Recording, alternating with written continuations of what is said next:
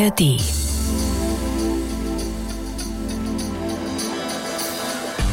Herzlich willkommen zu Meyer Burkhardts Frauengeschichten, dem Podcast von NDR Info. Diesmal ist eine Schauspielerin zu Gast, der dieser Beruf schon in die Wiege gelegt wurde, Marile Milovic. Sie entstammt einer großen Kölner Theaterfamilie. Schon als Kind übernahm Marile selbstverständlich zahlreiche Rollen im familieneigenen Theater, schlug aber dann zunächst einen anderen Berufsweg ein und wurde promovierte Tiermedizinerin. Ihren berühmten Familiennamen trägt sie zwar noch, hat sich aber inzwischen einen eigenen Namen als ausgesprochen profilierte Schauspielerin gemacht. Zum Beispiel mit der Serie Girlfriends, Nicola oder mit der Krimireihe Kommissarin Marie Brandt, um nur einige zu nennen. Freuen Sie sich auf das Gespräch mit Marile Milovic. Dieses und viele andere Gespräche aus der Reihe Meyer Burkhardts Frauengeschichten finden Sie übrigens in der ARD Audiothek. Liebe Marile, herzlich willkommen. Hallo. Ist es die Frage, möchte ich an den Anfang stellen, der Name Milovic ist der Name einer Dynastie, einer Schauspielerdynastie, Fluch oder Segen? Mischung von beidem. Mischung von Na beidem. klar, weil wenn man in so einer Dynastie, nennen wir es so, bleiben wir bei dem Begriff groß wird, dann hat man auch dynastische Vorstellungen von sich selber und denkt, man muss immer ganz besonders tolle Sachen machen und man muss besonders toll sein oder ob er besonders schlecht. Auf jeden Fall Ja. nicht im Mittelmaß Ja. hängen bleiben. So. Verharren. Verharren. Ja. Und ähm, da habe ich dann auch äh, manchmal mir selber einen sehr großen Druck gemacht Mhm. diesbezüglich. Aber das, wenn ich das jetzt noch machen würde, wäre ich ja irre. Also das hat auch nachgelassen mit der Zeit. Und jetzt, ich bin ja auch die letzte der Mohikaner mit Peter zusammen und dann ist ja Feierabend mit Milovic. Also der schwarze Fleck, wenn ich das so sagen darf, den ich entdeckt habe, ich habe gedacht, die ganze Familie ist in Köln verortet und stehe dann in Düsseldorf Ja, so ist das. vor einem Haus und zwar nicht vor irgendeinem Haus. Das Haus ist das Haus, wo die Altbierbrauerei das Übrige beheimatet Genau. ist, was übrigens auf Hochdeutsch der Schlechtgelaunte heißt. Ist es so? Ja, das heißt dort nichts mit alt zu tun, der schlecht gelaunte, weil es gab dort mal einen Braumeister, der das Haus gekauft hat, der äh, in der Altstadt von Düsseldorf als legendär schlecht gelaunt galt. Ah, da weißt du mehr als ich. Cool. Ja, und da wird mit Hilfe eines Reliefs an deinen Großvater erinnert. Genau. Die Familie kommt also auch aus Die Düsseldorf sind, haben sich getrennt, die Brüder. Ja. Und haben verschiedene Theater aufgemacht, ja. und waren ganz früher mal Handpuppen. Ganz früher standen die am. Rhein und haben mit Handpuppen gespielt. Die hatten keine Konzession für die Puppen hier in Köln auf der Westseite. Ja. Da war nämlich der, ja, jetzt komm drauf, Marile, ähm, ein anderer Puppenspieler. Na, egal, fällt mir jetzt nicht ein, wurscht. Ja. Auf jeden Fall ähm, musste er drüben Mhm. sein. Und dann hat er immer an den Drehbrücken gestanden. Leute haben ja gewartet, dass sie rüber konnten. Wie die Brücken wurden ja aufgedreht, sobald Ja. ein Schiff kam. Ja, hat er dann mit dem Puppen gespielt, ist mit dem Hut rumgegangen. Ja. Und irgendwann hieß es dann, wir wollen es euch bekunden, die Puppen sind verschwunden. Sie waren uns zu gewöhnlich, wir spielen jetzt persönlich. Das stand auf großen. Plakaten, nicht wahr? Ist auch reimerisch sehr Ja. weit vorne. Und auf jeden Fall hat der Ur- Urgroßvater das so hingekriegt und dann waren sie aber an verschiedenen Milovic-Theatern. Das letzte war die Aachener Straße. Die Mhm. waren auf verschiedenen Plätzen oder äh, ich glaube Apostelstraße, Schildergasse, ach du liebe Güte, die waren viel unterwegs. Ja, und äh, ich habe gerade die beiden Schauspielerinnen erwähnt. Also die Tante war Lucy Milovic, äh, die mit Hans Albers gedreht Genau. hat. Die ist in Chemnitz geboren, also auch nicht Köln. Äh, Das wusste ich, aber die Luzi ist in Chemnitz auf die Welt Die ist in gekommen. Chemnitz auf die Welt gekommen im Jahre haben die denn in Chemnitz gemacht? 1905. Das entzieht Genau. sich Na, meiner das Kenntnis. wollte sie ja immer nicht, dass man das rauskriegt. Deswegen war die Seite in unserem Familienbuch, wo sie drauf stand, Ja. rausgerissen. Dummerweise stand auf der Rückseite der Willi. Ja. Und als ich studieren wollte und wollte meine Approbation haben, da hieß es dann, ja, sind Sie geboren? Ja, ich glaube schon. Und dann, ja, können Sie das nachweisen? Und dann war Willis Seite weg. Aber sie waren dann auch so freundlich. Hm. Haben mich trotzdem durchgehen lassen. Ähm, ich glaube, ein jedes Leben ist auch das Suche nach Heimat. Heimat jetzt im übertragenen Sinne. Sei es ein Mensch, sei es eine Sprache, sei es ein Ort, sei es eine Stadt. Ähm, hat diese, sei noch mal gefragt, diese Familie Milovic auch eine Heimat geboten? Wir sind ja beide in einem Alter, wo man uns uncharmant fragt, wie das mit dem langsamen Älterwerden wird. Ich finde diese Frage völlig uninteressant. Ich interessiere mich viel mehr dafür, nicht wie das Alter in 20 Jahren der Marile Milovic ist, sondern wie die Jugend war. Also hat diese Familie der jungen Marile Milovic eine Heimat gegeben. Absolut, ja? klar. Mit vier Kindern und äh, Mutter war ja immer zu Hause. Ja. Willi war dauernd weg. Ja. Das war schon Heimat, selbstverständlich. Es war chaotisch, aber es war schon ein Zuhause.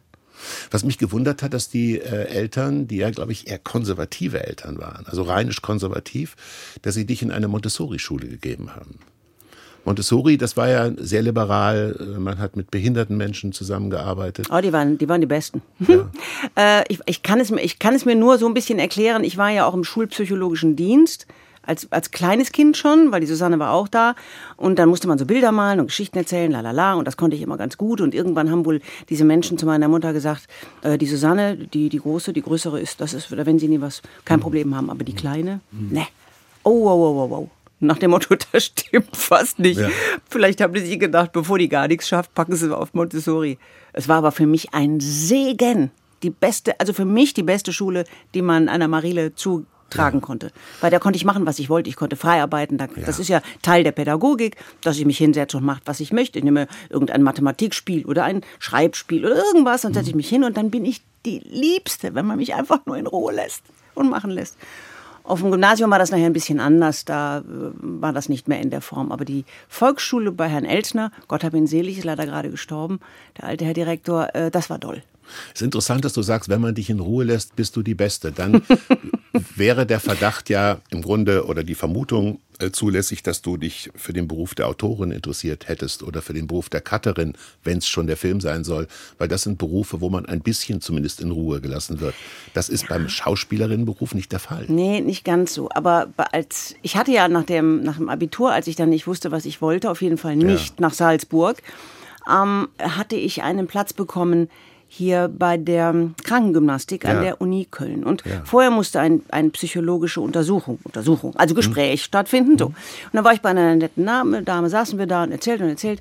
Und sagte die zu mir am Schluss, ich war ganz empört, heute weiß ich, dass sie recht hat, mm, das ist nichts für Sie. Wie jetzt? Sie können sich nicht, Sie können sich zwar unterordnen, aber Sie können nicht einfach umsetzen. Wenn, wenn Ihnen einer sagt rot, grün, gelb, dann sagen Sie gelb, kariert, grün. Mhm. Also das geht nicht, das schaffen Sie nicht. Das schaffe ich wohl. Na, dann habe ich ja Gott sei Dank das Studium gekriegt für Tiermedizin. Ja. Da musste dich auch selber systematisieren. Was, ja. Da war die Montessori-Schule eine super Vorarbeit, dass ja. ich da an der Uni überhaupt nicht aufgeschmissen war. Habe mich einfach durchgefragt und hat, hat funktioniert. Aber ich glaube, Berufe, in denen mir irgendein Hasepampel sagt, ich hätte das und das zu tun und ich muss es machen, damit ich den Job nicht verliere, ja. da hätte ich ein Riesenproblem. Und als Schauspieler, ich habe ja das Riesenglück, dass ich da bin, wo ich jetzt bin. Am Anfang war ich wahrscheinlich auch eher gewillt, das zu tun, was man mir sagte. Ich mache das heute nicht mehr. Wenn ich heute der Meinung bin, da ist eine Regieanweisung völliger Quark, dann gehe ich mit dem Regisseur in die Ecke. Mhm. Ich mach's nicht. Und wenn, mache ich es unter lautem Protest. Ich mache das ja mal sehr lustig, die freuen sich alle am Set. Aber eigentlich äh, bin ich dann dagegen und sag's zu den, auch. Zu den Regisseuren kommen wir noch. Ich bleibe noch eine Sekunde, liebe Marile Milovic, bei der, äh, bei der Kindheit, bei der Jugend. Deine Mutter hat für dich eine eigene Haftpflichtversicherung abgeschlossen. Ich hätte die gar nicht gebraucht. Der Peter hatte den Arm sechsmal gebrochen ja. und einmal den Gips zerrissen. Also ich war fast harmlos. Ja, fast. Nur wenn ich, wenn ich was gemacht habe, dann war es anständig. Ja.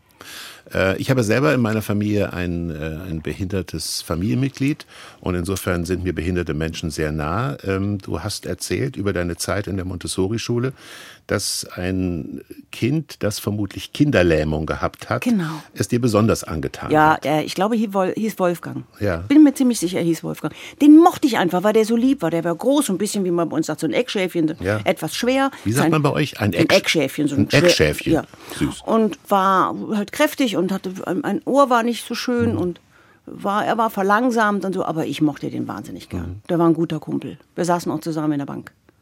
Die Oma kam aus Wien. Das war die Luise Blank, das war meine ja. Großmutter. Und ähm, die gehört in Wien äh, also um die Jahrhundertwende, zum schwebenden Ballett. Jetzt, wenn ich später Fotos gesehen hatte von der Oma, dachte ich, was haben die für Seile gehabt? Ja. Weil Oma war so ein Brecher und schwebte dann wie Miss Piggy, gibt es so ja. Bilder von ihrem Tütü. Denke ich, mei, da müssen aber die Böden gut gewesen sein. Auf jeden Fall, das war die Oma und der, und der Kölner Peter Milovic war in Wien oder die Oma war hier, das kann ja. ich nicht erzählen. Da hat der Blitz eingeschlagen und dann wurde es eine Wiener Kölsche Verbindung und habe auch sehr viel Liebe zu der Stadt Wien. Und ich hatte ja auch die Verwandten, die waren immer besucht, den, den Bruder von der Oma, der Steffi Blank, Onkel Steffi, Ja. Stefan Blank, gell? Und der Stefan Blank sah aus wie mein Vater aus dem Trockner. Also wirklich, also halbiert. Der war halbiert, der Willi, das war der Stefan Blank. Und die wohnten in der Nähe von, ja Marielle, jetzt kommen drauf, bei Wien in Schön, Schön, irgendwas mit Schön, fällt mir nachher noch ein. Und da waren wir auf dem Grab und überall. Ich erinnere mich gut dran. Der hatte nur leider eine etwas schwierige Frau erwischt. Schönbrunn? Ja. Nee, nee, nee, nee, nicht die Schönbrunn. Schönbrot wäre schön. Nee, Das Schönbrunn war es nicht. Nee. Aber es war, die hatte, er hatte eine schwierige Gattin, die Tante Michi. Ja, und die war, vorkommen, Ja, ja. die war eine Bissgurke. Und Ja. die hat auch dann die Oma Luise, also ihre Schwiegermutter, Ja. die kam mal zu Besuch nach Köln. Eine ganz hagere Frau mit einer riesen Nase, ganz super Type. Und da hat die Tante Michi sie nicht mehr nach Hause gelassen. Nee. Und die Oma hat hier gelebt. Oma Luise war auch begraben, begraben auf Melaten. Mhm. Aber die, glaube ich, war todunglücklich. Ja, das war eben die Mädchen. Deine Eltern haben gesagt, wenn unsere Tochter schon Schauspielerin werden möchte, äh, dann möge sie doch aufs Mozarteum gehen. Was auch Österreich ist, nur eben Salzburg, nicht Wien. Ähm, wollten sie damit erreichen, dass du aus diesem Kölner Milieu rauskommst, dass Ja. du aus dem Volkstheater, also wenn schon, dann irgendwie vielleicht später Burgtheater oder, oder Residenztheater München, war es sowas? Ich denke, das war Mutters Hang nach Streben nach Höherem Ja. geschuldet. Ist auch keine schlechte Ausbildung, wäre es ja super gewesen. Ich meine. Ja, eben. Aber ähm, das war, glaube ich, nach der raus aus dem Kölschen was Besseres machen. So. Ja. Es ist eine, ein bisschen, wenn man jetzt bedenkt, dass du in so einer Schauspielerinnen- und Schauspielerfamilie groß geworden bist, dann ist es, äh, merkt man das Zögern deiner Biografie an, soll ich in diesen Beruf gehen oder nicht? Du warst mit drei Jahren oder mit ganz jungen Jahren schon auf der Bühne und dann ewig gar nicht. Naja, sonst hätte ich die Schule nicht geschafft. Wollen wir mal ehrlich sein. Ich war mit sieben oder acht das erste Mal. Ja, Da durfte ich dann, hatte ich dann frei an der Volksschule. Ja. Da wurde ich dann abgeholt. dann warst du auf der Bühne. Äh, genau. Ja. War aber nur für eine, für eine Aufzeichnung. Ja, genau. Für, da war ich das kahle Männchen. Dann erst wieder mit 18. Dann erst wieder mit 18 ist auch gut so. Ja, also die Schule hat mich schon, ge was heißt, oder ich die. Wir haben uns es nicht leicht gemacht. Der Lehrstoff und ich. Und ich. Naja, weil du so bist, wie du bist. Ja. Ja. aber wenn man jetzt bedenkt, zwischen sieben und 18 warst du nicht auf der Bühne. Nein. War das nur der ein, die Einsicht in die Vernunft, sonst schaffe ich die Schule nicht und du hast schon mit dem Gedanken gespielt, ach, schöner wäre es schon? Oder war es auch eine gewisse Lustlosigkeit? Nee, Lustlosigkeit nicht. Aber da war klar, dass das keinen Sinn macht, Mhm. also zu fragen. Ich meine, Kinderrollen gibt's ja auch so häufig nicht bei den Bühnenstücken. Ja. Und als ich dann 18 war, war ich erwachsen genug, eine Erwachsenenrolle. Und dann habe ich dann noch angefangen zu spielen und dabei Ja. noch Abitur gemacht. Wie mir das gelungen ist, weiß ich bis heute nicht. Das geht mir aber auch so. Gutwill der Lehrer, glaube ich. Ja, und manchmal äh, gibt es ja auch charakterstarke äh, Klassenkameraden, die einen abschreiben lassen. Hö- Hörte Ich hatte eine in Ja. Mathematik, super charakterstark. Ja. Und die hat mir auch ihre Aufgabe gegeben. Und die hatte sie als einzige falsch. Ach, wie schön. Es war eine glatte Sechs. Ach, wie schön. ähm, wir wollen nicht sprechen darüber, weil es hinreichend besprochen worden ist, äh, dass du eigentlich ähm, zunächst mal promoviert hast in Veterinärmedizin über die Bandscheibe des Dackels. Ähm, was mich nur interessiert, ist, ähm, wenn man den Beruf der Schauspielerin ausübt, dann spielt man vor allen Dingen Ärztin, man spielt vor allen Dingen Lehrerin, wa- man spielt häufig auch Pfarrerin. Warum? Weil das sind alles Berufe, die das Publikum im Laufe des Lebens mal kennenlernt. Es gibt eine, Ja, und die haben mit Menschen zu tun. Die Die, Kommissare Menschen, letztendlich ja. dann auch, ne? Ja. Ja. wie Ärzte, wie du sagst, und Rechtsanwälte. Die kannst du auch noch dazu packen. das heißt, äh, eine Schauspielerin flirtet ja nicht nur, wenn der Partner attraktiv ist, gegebenenfalls mit dem Partner, sondern auch mit anderen Existenzen, anderen Biografien, anderen Berufen. Gab es jemals in deinem künstlerischen Leben einen Moment, wo du gesagt hast, Mensch, ach, dieser Beruf, den ich da spiele, der ist so interessant, warum habe ich das damals nicht erwogen zu ergreifen? Den Beruf beispielsweise der Ärztin, nein, der Kriminalkommissarin. nein, Gab es nie. nein. Das heißt, du gehst in deinem Beruf so auf, dass du sagst, das vermittelt mir das Glück, das ich brauche. Absolut. Ja.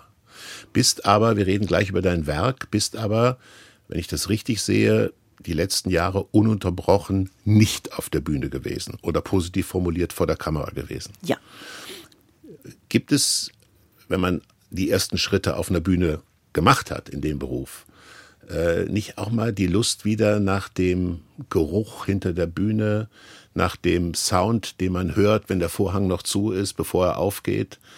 Äh, auch wenn man in Köln Theater spielt, du wärst jeden Abend zu Hause. Gibt es nicht diese Lust auch mal? Ja, die gab's auch. Aber ich hatte mich auch entschlossen, jetzt darüber zu reden, weil was soll ich da aus meinem Herzen eine Mördergrube machen? Ja. Ich musste das Theater verlassen wegen Panikattacken. Und zwar massiver Form. Das war echt nicht mehr schön.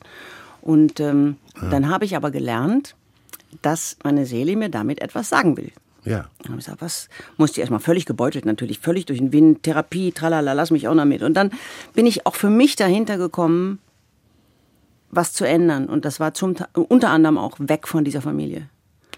Weg aus diesem, aus diesem Bühnenbetrieb. Nicht mehr Accessoire sein, sondern mhm. gucken, was kann ich. Da war ja schon der Weg über die Tiermedizin Schritt Nummer eins.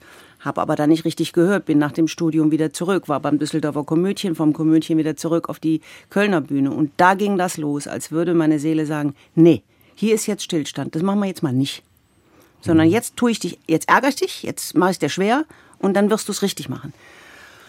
Okay, und dann habe ich angefangen, Klinken zu putzen überall. Unter anderem bei Katharina Trebitsch halt auch, ne, mhm. ne, die mich dann genommen hat für diese große Rolle Girlfriend, die der Meinung war, das kann man ihr äh, geben. Sie schafft das, sie trägt eine Serie.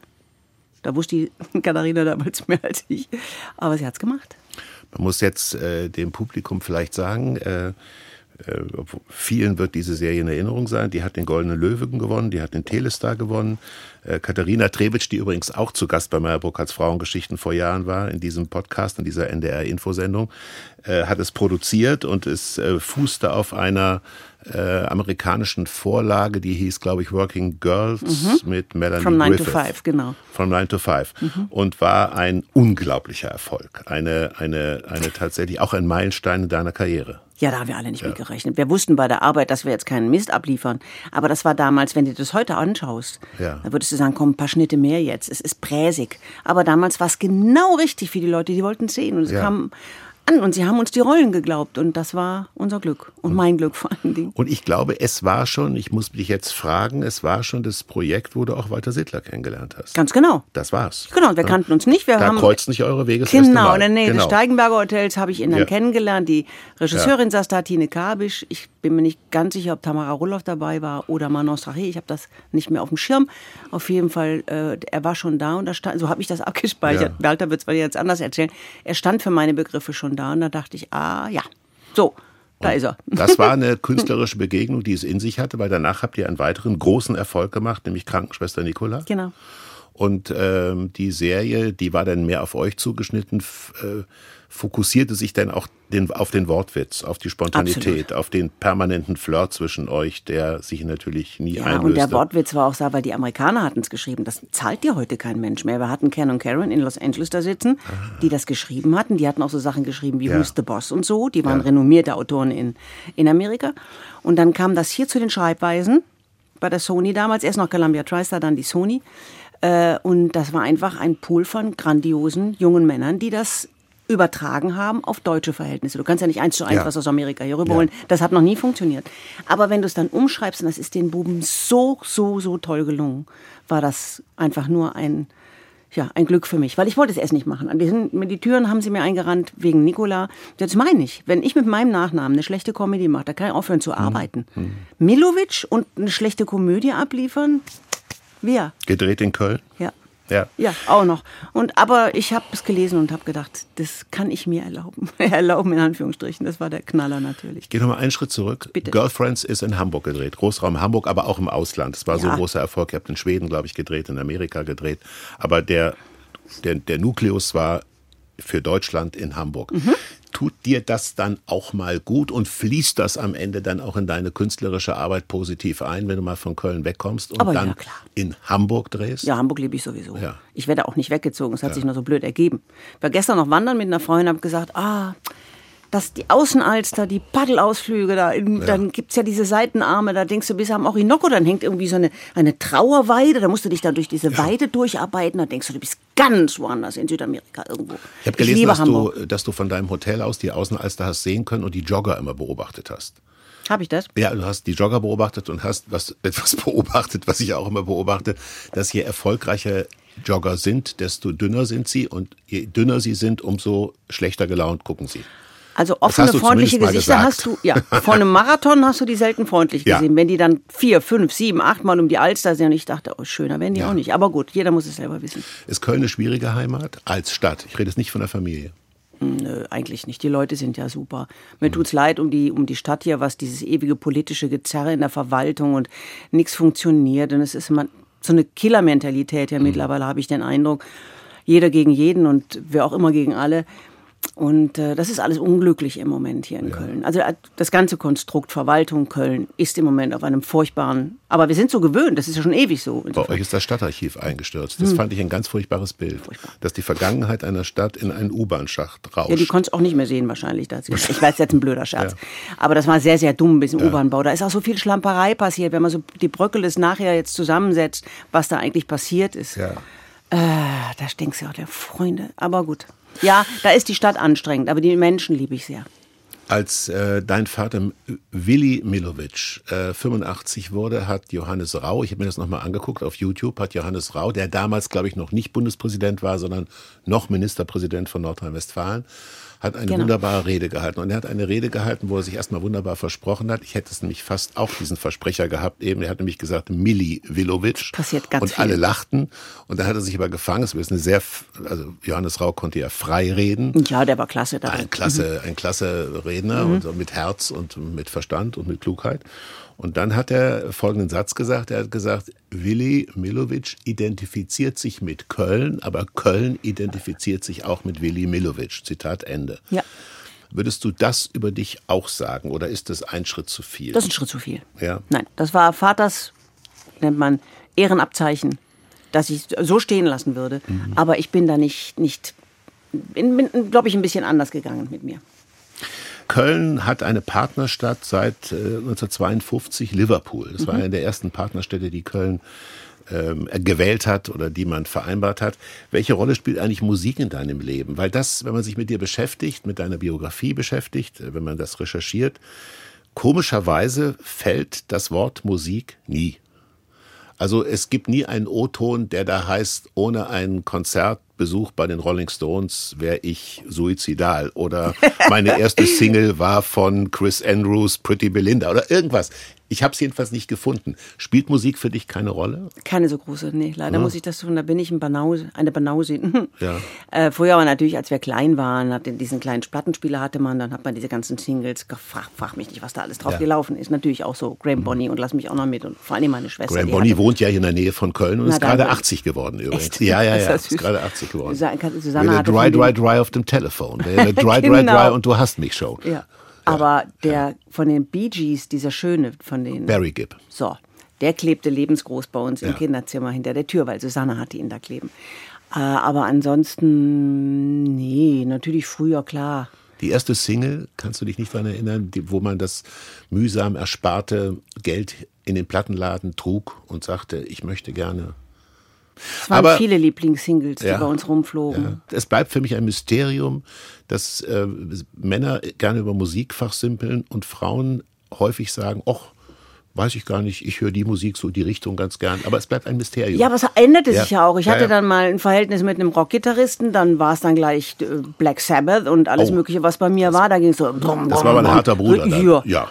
Ja, gar nicht so noch eine nette Jung war das für okay. mein Im Nachhinein ja. war der total in Ordnung. Ja. Der müsste aber jetzt auch schon Gott, Kinders, Mitte 70 sein. Ist das alles? Aber so ist es halt im Leben. So ist es. Aber mhm. ich frage natürlich nach der Musik, weil es guter Brauch bei Meyer Burkhardts Frauengeschichten ist, dass wir immer auch einen Rod Stewart-Song äh, spielen. Und heute spielen wir einen neueren und der heißt Live the Life.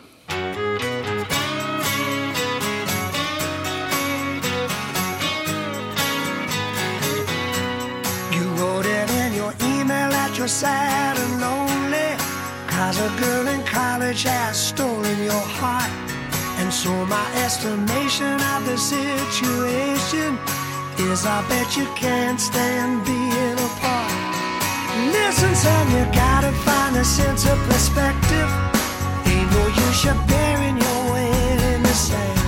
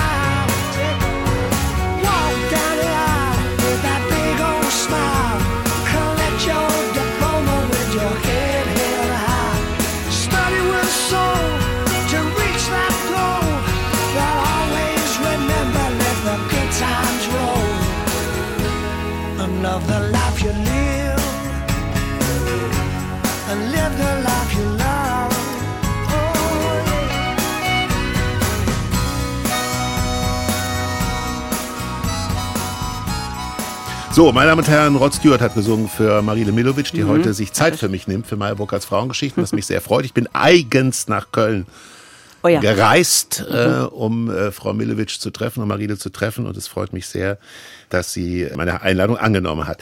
Marile, wir haben äh, am Anfang mal darüber gesprochen, dieses Gesprächs, dass du dir ungern etwas sagen lässt, vor allen Dingen gar nicht so gern von Regisseuren, wenn du es nicht nachvollziehen kannst. Ja. Und nun ist mir aufgefallen, dass du mit vielen Regisseuren gearbeitet hast, auch mit sehr vielen guten Regisseuren. Christine Balthasar, äh, Nicole Wegmann habe ich gefunden, äh, Judith Kendall habe ich gefunden, Richard Huber habe ich gefunden, Christoph Schnee. Ich habe viele Regisseure gefunden, viele Regisseurinnen, mit denen du gearbeitet hast.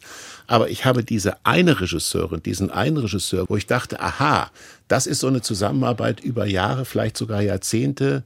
Die knüpfen immer wieder an, an die Arbeit, die sie mal gemacht haben. Diese eine Figur habe ich nicht gefunden. Habe ich sie übersehen? Gibt es sie oder gibt es sie nicht?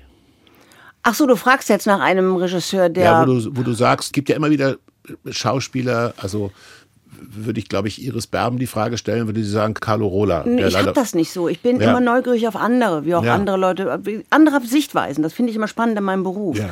Und den ganzen Anfang von Nicola haben wir ja eigentlich durchgezogen mit Uli Baumann. Ja. Der hat ja die ersten Staffeln gemacht. Und da war auch klar, dass wir da bei Uli bleiben. Mhm.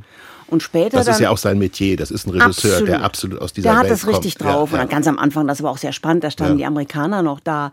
Da hatten wir einen John. Der hat geguckt, ob ihr das richtig macht die standen da, die ja. Amis. Und das war toll. Und wenn die das Gefühl hatten, die konnten zwar kein Deutsch, ja. merkten der Timing, wurde der Uli zur Seite geholt und dann wurde mal kurz gesprochen. Das muss man, glaube ich, unseren Zuhörerinnen und Zuhörern erklären. Krankenschwester Nicola war eine deutsche Adaption eines amerikanischen Formats. Genau. Mhm. Also korrigiere mich, wenn ich das falsch Na, sage. Es ist für Deutschland geschrieben worden, aber von amerikanischen Autoren, die andere äh, Comedies geschrieben hatten, für so. den amerikanischen Markt. Für den amerikanischen Markt. Genau. Und die wollten aber sicherstellen, dass die Qualität da ist, was Timing angeht, genau. Betonung angeht, äh, Figurenführung angeht und so weiter. War das für dich eine neue Erfahrung? Hast ja, du sowas super. schon erlebt? Ich liebe das. Nein, das nicht in der Form, da erstmal. Ja. Aber wenn ich gefordert werde, geht, da leuchte ich. Ja. Da geht's richtig los. Aber in so einem Fall hast du doch quasi dann zwei, drei Regisseure gehabt. Du hast Uli Baumann gehabt und dann hast du immer, das ist ja eigentlich das No-Go, also auch als Produzent, der ich früher mal war, war immer die alte Regel, wenn ich einen Schauspieler erreichen will, sage ich es nicht dem Schauspieler, sondern ich sage es dem Regisseur, mhm. dann filtert der das und unter Umständen gibt er es der Schauspielerin mhm. weiter. So ist es Aber eigentlich geplant. So ist es geplant. So ist es auch richtig. Und so ist es auch richtig. Eine Schauspielerin darf nie das Gefühl haben, er hat, sie hat zwei Regisseure, weil es macht den Regisseur schwach. Also Völlig du hast richtig. ja da zwei Leute gehabt dann quasi. Ja, aber der John war dadurch, dass er Amerikaner war und eben aus dem, der, der absolute Fachmann, den haben wir ja. alle akzeptiert, mhm. so als schwebender Übervater über mhm. allem. Der hat sich auch nie irgendwie benommen, als man das Gefühl hätte, der will sich jetzt da wichtig machen. Null. Ganz still stand er in der Ecke und dann mhm. wurde nur mal kurz der Uli rausgeholt. Das war ja. toll. Du bist ja im Grunde Avantgarde, weil du hast zu einem, als renommierte Schauspielerin zu einem Zeitpunkt für Reihen, also vielleicht muss man erklären, der Unterschied zwischen Reihe und, Reihe und Serie ist, eine Reihe ja, das ist Verhandlungssache, gibt es pro Jahr vielleicht drei, vier, fünf Filme. und eine Serie kommt wöchentlich. Genau. Ja. Girlfriends war eine Serie. Das war eine Serie, Nicola. War eine Serie. War auch eine Serie. Marie Brandt ist eine Reihe. Eine Reihe lässt natürlich sehr viel mehr Konzentration zu. Äh, man, Im Grunde ist jede Folge ein eigener 90-Minuten-Film. Absolut. Das kann man so sagen. Ja. Du warst als renommierte Schauspielerin sehr früh, hast den Fokus gelegt auf Reihen oder Serien und erst später, nach meinem Eindruck, auf Einzelstücke. Ergab sich einfach so. Ergab sich so. Ja, ja. Na gut, aber damit hast du ja Figuren über einen langen Zeitraum führen müssen und gestalten müssen. Das finde ich spannend. Das ist eine richtig harte Aufgabe. Da muss man dranbleiben. Ja, was macht den Unterschied zwischen einer Figur in einer Reihe, in einer Serie und der Figur in einem Einzelstück, einem Kinofilm, einem einzelnen Fernsehspiel? Naja, wenn ich ein einzelnes Fernsehspiel mache, dann gucke ich mir den Charakter dieser Figur an, äh, schau mal, wie denkt die, was hatte die für eine, für eine Kindheit, wie, so, ich setze mir die so zusammen, im, mhm. zusammen, also zusammen mit dem Regisseur, damit ich nichts falsch mache. Bei Serien, wir drehen ja nicht chronologisch, ist es deswegen so anstrengend, weil wenn man zwölf Bücher da hat, ja. die springt man. Da ist man mal in Buch 2, Buch 8, Buch 6, Buch 9. Das ist wirklich anstrengend. Das heißt, da muss man sich abends hinsetzen und die Hausaufgaben machen. Was ist in dem Buch mhm. passiert? Wie geht es mir an der Stelle? Warum stelle ich solche Fragen? Wie ist mein Zustand? Und dann springt man halt wenn du Pech hast an einem Tag, mhm. bist du dann wieder in Buch 3, vorher warst du in 6. Auch da vorbereiten, vorbereiten, vorbereiten und arbeiten. Aber sowas liebe ich ja, da habe ich ja kein Problem. Lernst du, eine technische Frage, lernst du leicht Text? Ja. Gehst du rum? Gehst du spazieren? Gehst du durch die Wohnung, durchs Haus? Oder? Ja, bei langen Texten muss ich sehen, dass ich den ins Rückenmark kriege. Bei Klapptexten, ja. das mache ich fast immer fotograf fotografisch. Ja. Da kann ich dir genau sagen, auf welcher ja. Seite die stehen. Das mit größeren Texten geht das nicht. Mhm. Weil, wenn, wenn man anfängt, über den Text nachzudenken, dann kommt man in Teufels Küche. Die Zeit hast du ja gerade bei Comedy nicht. Also muss der hinten hin, der muss abgerufen werden aus dem Rücken raus. Und da bin ich dann länger unterwegs und repetiere und repetiere und repetiere, bis er im Schlaf kommt. Ich hatte mal das Vergnügen, ein Gespräch mit Brodo Ganz zu führen, dem hm. er erzählt hat, dass er ähm, je älter er wurde, desto mehr war er auf Natur angewiesen als Umgebung, so? also freie schön. Natur, als Umgebung, um lernen zu können. Die Ruhe brauchte er. Er brauchte irgendwie, äh, ja, weil er den schönen Satz, äh, der glaube ich nicht von ihm ist, äh, der, den hat er aber zitiert, er hat gesagt, Natur äh, urteilt nicht. Die Natur ist einfach da. Die Natur umfängt dich. so, okay. ja. Die Natur, ein Mensch urteilt automatisch. Ja. ja Man alle. kommt rein und wir assoziieren und urteilen. Aber die Natur urteilt eben nicht. Und er sagt, in diesem Freiraum, äh, das hätte er als junger Schau oder jüngerer Schauspieler nicht so gebraucht, als älterer Schauspieler weiß er es zu genießen äh, und zu wertschätzen, dass er besser in der Natur lernen kann als äh, ich weiß, dass du ein Haus im ähm, ich bin ja nur in der Natur, aber ich, nicht zum Lernen, genau. Ja. Ich bin gestern noch mal 17 Kilometer mit der Bekannten gelaufen. Ich werde morgen wieder wandern gehen. Also mich findest du eigentlich nur draußen. Kannst du dich selber sehen? Ich meine, wenn man, naja, es gibt, ich meine, Kannst die, einer Frau eine Frage stellen. Ich meine die Frage nicht äh, unhöflich, aber es gibt viele Schauspielerinnen und auch viele Schauspieler, die äh, Mühe haben, ihre Arbeit, also sich selber dann später zu sehen, weil sie immer irgendetwas entdecken, wo sie sagen, das hätte ich vielleicht anders machen können. Also ein gewisses unversöhnliches Verhältnis zu sich selbst. Also wenn ich fachlich über mich urteile, ja. dann komme ich zurecht. Dann sage ich, oh, da hast du einen Blick falsch gemacht. Guck, dass das nicht nochmal passiert. Du hast dir da keine Zeit gelassen. Versuche von mir zu lernen. Wenn es um die Optik geht, bin ich nur am Schimpfen. Gott, wie siehst du wieder? Nimm doch ab, Else. Oder was hast du wieder für Haare? Das ist immer dasselbe, man ist nur am Schimpfen. Also meine Frage zielte ausschließlich auf das Handwerk. Ja, das Handwerk. Da bin ich dann okay mit mir. Da sage ich dann, ich, nicht, dass ich mich äh, bejubel oder so, das sicher ja. nicht, aber das ist okay, das hast du gut, das ist in Ordnung, das ist in Ordnung, der Blick ist gut, die Reaktion ist gut. Mm, mm. Aber ich kann ja auch nicht alles alleine stemmen, dafür gibt es ja. ja Regie. So. Also wenn du von einem älteren Herrn namens Hubertus Meyerburg dein Kompliment akzeptierst, auch in dieser öffentlichen Runde, ich finde, dass du eine sehr attraktive Frau bist. Oh, und vielen das, herzlichen Dank. Gut, Kompliment Ende. Was mir Abgespeichert. Auffällt, danke. Gucken, was mir auffällt, was mir auffällt bei all den Rollen, die du spielst, bei nicht bei all den, aber bei den meisten Rollen, denen du spielst, kann man immer das Attribut unabhängig, selbstbewusst, autark, autonom beimischen, was die Figuren angeht.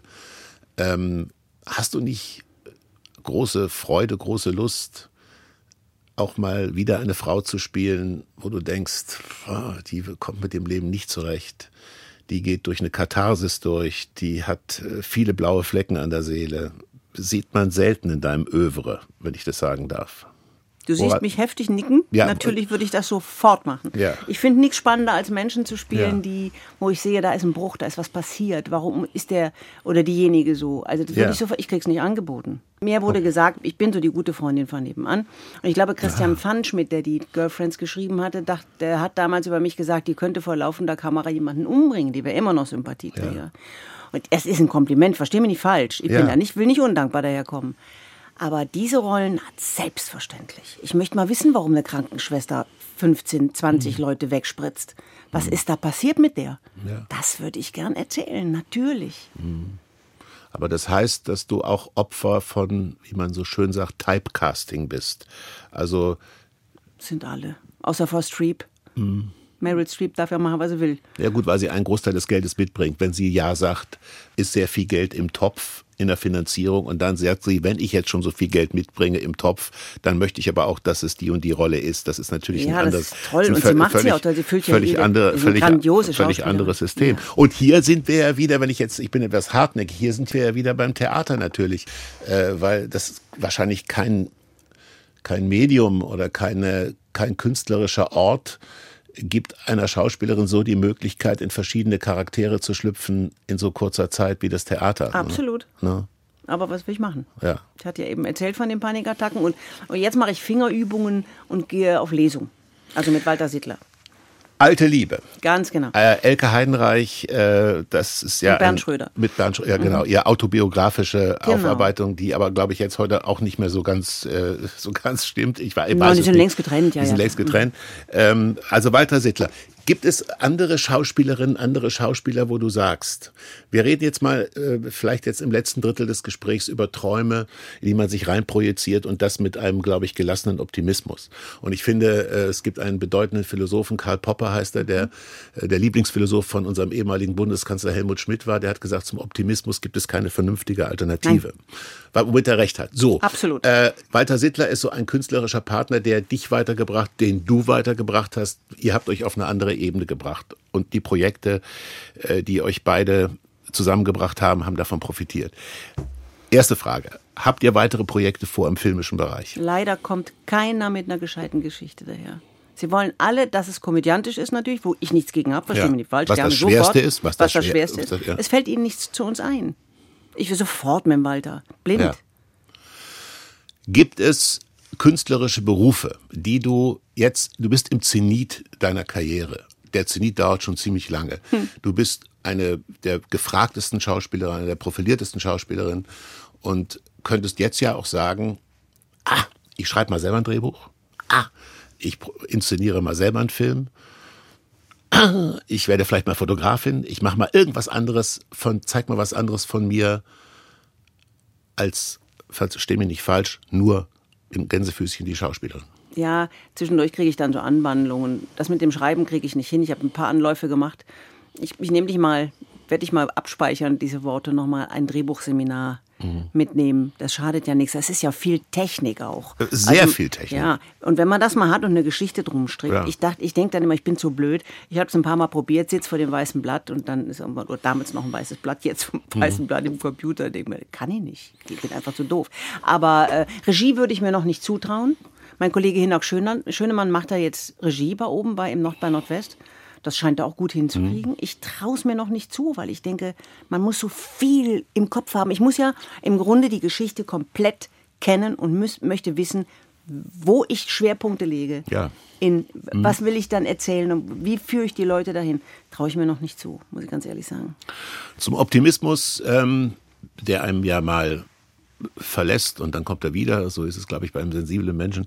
Mhm. Zum Optimismus gehört Kraft und eine gewisse seelische Kraft. Wir führen das Gespräch hier im katholischen Köln. Äh, bist du gläubig? Nein.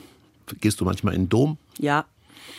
ich gehe alle Kirchen, ich liebe das. Ich bin da gerne, ich finde es ja. toll. Wenn ja. ich in der Toskana unterwegs bin, habe ich auch mal ein kleines, ähm, so eine ja bin ein Fernglas dabei, ja. damit ich mir die Fresken angucken kann. Ja. Das ist schön. Also du bist nicht gläubig, gehst Nein. aber in den Dom, hast aber mitbekommen, dass der Dom was zu tun hat mit dem christlichen Glauben. Ja. Also das, man geht ja auch hin, um sich zu erbarmen. Aber ist es nicht deine... Nein, ich sehe den Zusammenhang anders. Äh, glaubst du an einem Leben nach dem Tod? Nein. Ich glaube aber daran, dass was passiert mit uns. Ich glaube schon, dass die Hardware verfällt. Energie. Dass Energie bleibt. Aber dass die Energie wird weiter benutzt. Ja. Und wenn es für einen Windhauch ist oder sich da so ein von der Plantane ein Blättchen bewegt, ich Ja. glaube schon, dass das erhalten bleibt. Aber die Marile, wer, die ist weg. Die Marile ist pragmatisch, Ja, absolut. nicht sehr romantisch, glaube ich. Geht so, gibt's so, gab so romantische Momente in meinem Leben. Aber furchtbar romantisch bin ich nicht, nein. Nee, aber äh, das kann jetzt die Zuhörerin nicht sehen und der Zuhörer, wenn du sagst, es gab romantische Momente in deinem Leben, war es eine senkrechte Stirnfalte hier, die äh, dem Verdacht nahelegt, dass es was Verdruss du mit diesem Moment. So diesem Moment- interpretierst Also, ja, Ich habe noch nicht richtig gesehen. Ich habe Ja. hinten auf den Baum geguckt und ich habe doch Ja. keine Brille an. Ein kleiner Scherz. also Naja, pragmatisch. Es ist wie es ist. Das ist ja die erste Regel. Es ist wie es ist. Und ja. Humor. Also Ja. ohne Humor hätte ich das alles nicht gepackt, dieses ganze Leben, da bin ich sicher. Ja, woran mag es liegen? Aber ist das immer, wenn ich in Köln bin, als ich heute ankam hier, habe ich auch wieder gedacht, es ist die Stadt, wo unendlich viele Comedians herkommen, wo wahnsinnig viele, äh, hier gibt es ein Boulevard, das gibt es vielleicht noch, ja, das hatten wir in Hamburg mit Ohnsorg auch mal mit Heidi Kabel. Ja, klar. Aber ähm, das mag ja schon der Katholizismus sein. Ne? Das, ähm, Erstens mal können wir beichten gehen sonntags. Ja. Dann kommt das Kreuz, dann Ja. machst du Weihwasser, irgendwas damit und dann kannst du am Montag anfangen. Das haben die Evangelien nicht. Ja. Das ist schon mal ein Riesenplus. Nein, aber wenn ich sage, die Comedians und Humor, das sind oft zwei Paar Schuhe. Ich kenne so viele wahnsinnig humorlose Comedians. Mhm. Das ist furchtbar. Ich rede von Humor, von jiddischem Humor. Ach, herrlich. Äh, mit Ja. sich selber auch, sich in Frage stellen. Dieses, wie wichtig ist man denn? Na, neppig, sagt Ja. er. Weil es ist, ist wirklich so. Wir kommen und gehen und verschwinden. Und wir wollen immer einen riesen Bohai machen, wenn wir da sind. Verstehe ich ja auch. Aber ähm, wenn ich zum Beispiel sehe, das jiddische Volk, was die durchgemacht haben seit, äh, seit Beginn der Verfolgung, als es eigentlich jetzt Beginn es dieses Volk gibt, wie die mit einem Fatalismus und dabei mit einem ureigenen Witz diese Zeiten überstanden haben bis heute. Ich rede nicht über das, was jetzt in Israel passiert. Das ist ein ganz anderes Paar Schuh.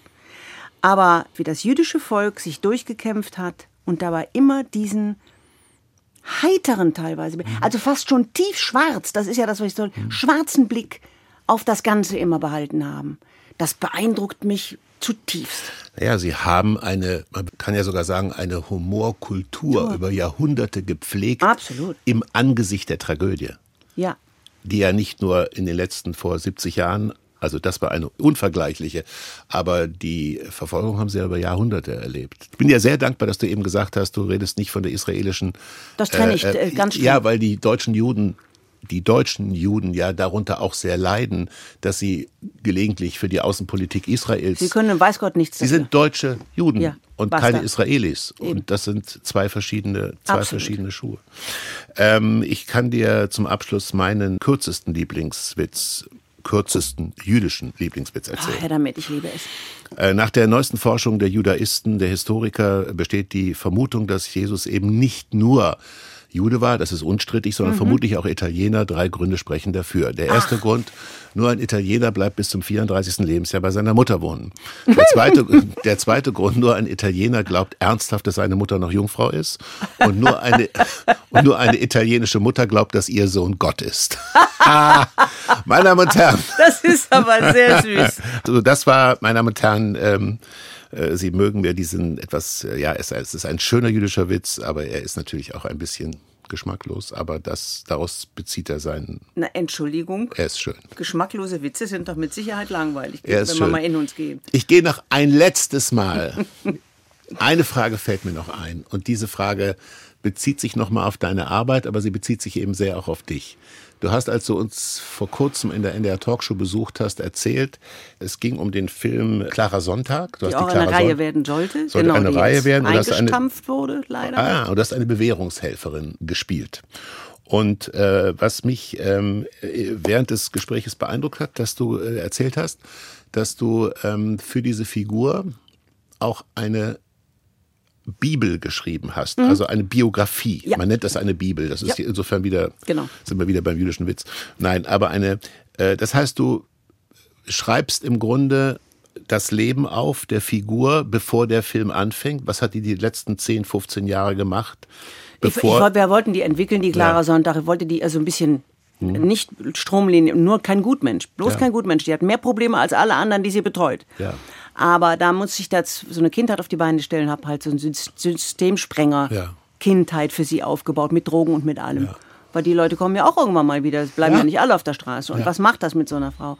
Und da habe ich mir wirklich viel, viel Herzblut reingepackt in die Geschichte, aber die Leute wollten es nicht sehen. Also nicht genug für, die, für den Sender. Das hat mich sehr traurig gemacht, weil ich hatte diese ganzen Krimis satt. Ich meine, ich muss still sein, ich bin selbst Kommissarin, mhm. aber dachte, jetzt schon wieder Krimis und wieder ein Krimis. Und ich höre es ja auch überall, boah, schon wieder ein Krimi. Da dachte ich, dann kann man doch mal was anderes machen, was auch mit Menschen zu tun ja. hat. Nämlich wir setzen die Leute ein, die da weitermachen, wo die Kommissare aufhören, respektive der Richter. Ja. So. Und das fand ich als Idee spannend. Vielleicht haben wir alles falsch gemacht, ich weiß es nicht. Jedenfalls kam das nicht an, was mir sehr leid tut. Also wir halten fest, auch Produzentinnen und Produzenten hören diesen Podcast, dieser Sendung, die auf NDR Info mit schöner Regelmäßigkeit läuft, in der ARD Audiothek zu finden ist, dass Marielle Milovic wahnsinnig gerne mit Walter Sittler wieder was spielen möchte, dass ich finde, sie müsste eigentlich mal eine Jüdin spielen, denn sie sieht so gar nicht jüdisch aus. Also liebe Produzentin, liebe Produzenten, liebe Regisseurin, liebe Regisseure, Setzen Sie sich hin, haben Sie eine gute Idee für Marile, dass sie von der Kommissarin von der, Kom von der Kommissarin erlöst ist, aber das macht sie auch so schön, Nein, dass wir immer wieder gerne. Ja, also Erlösung ja. von Verbrannt brauche ich nicht, aber vielleicht rechts und links eine Erweiterung wäre schon schön. Genau, das ist ein Zitat für die Ewigkeit. Erlösung von Verbrannt brauche ich nicht. Marile Milovic hat mir die Ehre gegeben bei Meyer Burkhardts Frauengeschichten. Schön, dass du da gewesen bist. Danke, dass ich hier sein durfte.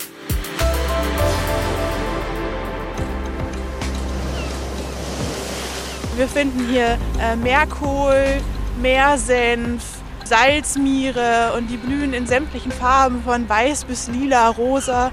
Also wirklich wunderschön. Hallo, ich bin Niklas Schenk vom Podcast Moin, die Reportage Natur. Also es ist schon so, dass man den Gästen immer noch erklären kann und näher bringen kann, dass sie hier Gast auf der Insel sind. Es ist ein wilder Lebensraum. Unsere Reporterinnen und Reporter gehen raus in die Natur, in den Wald, ins Moor, in die Heide und ans Wasser. Wir hatten in den 70er Jahren in der Leine nur noch vier Fischarten. Mehr gab es nicht. Die Leine war total verschmutzt. Heute haben wir 40 Arten hier. Zum Teil Arten, die unheimlich selten sind, die kaum ein Mensch kennt. Moin, die Reportage stellt Umweltaktionen und Initiativen vor. Menschen, die sich für die Natur engagieren. Da, wo sie was bewegen. Draußen. Und wenn wir mal hochgucken einfach, dann sieht man, dass da auch ein Nest ist und da auch. Ja. Hier brüten dann wiederum die Graureiher. Die sehen so süß aus, auch die kleinen Graureiher. Das sind ja so Punks, ne? Moin, die Reportage Natur. Alle Folgen in der ARD Audiothek.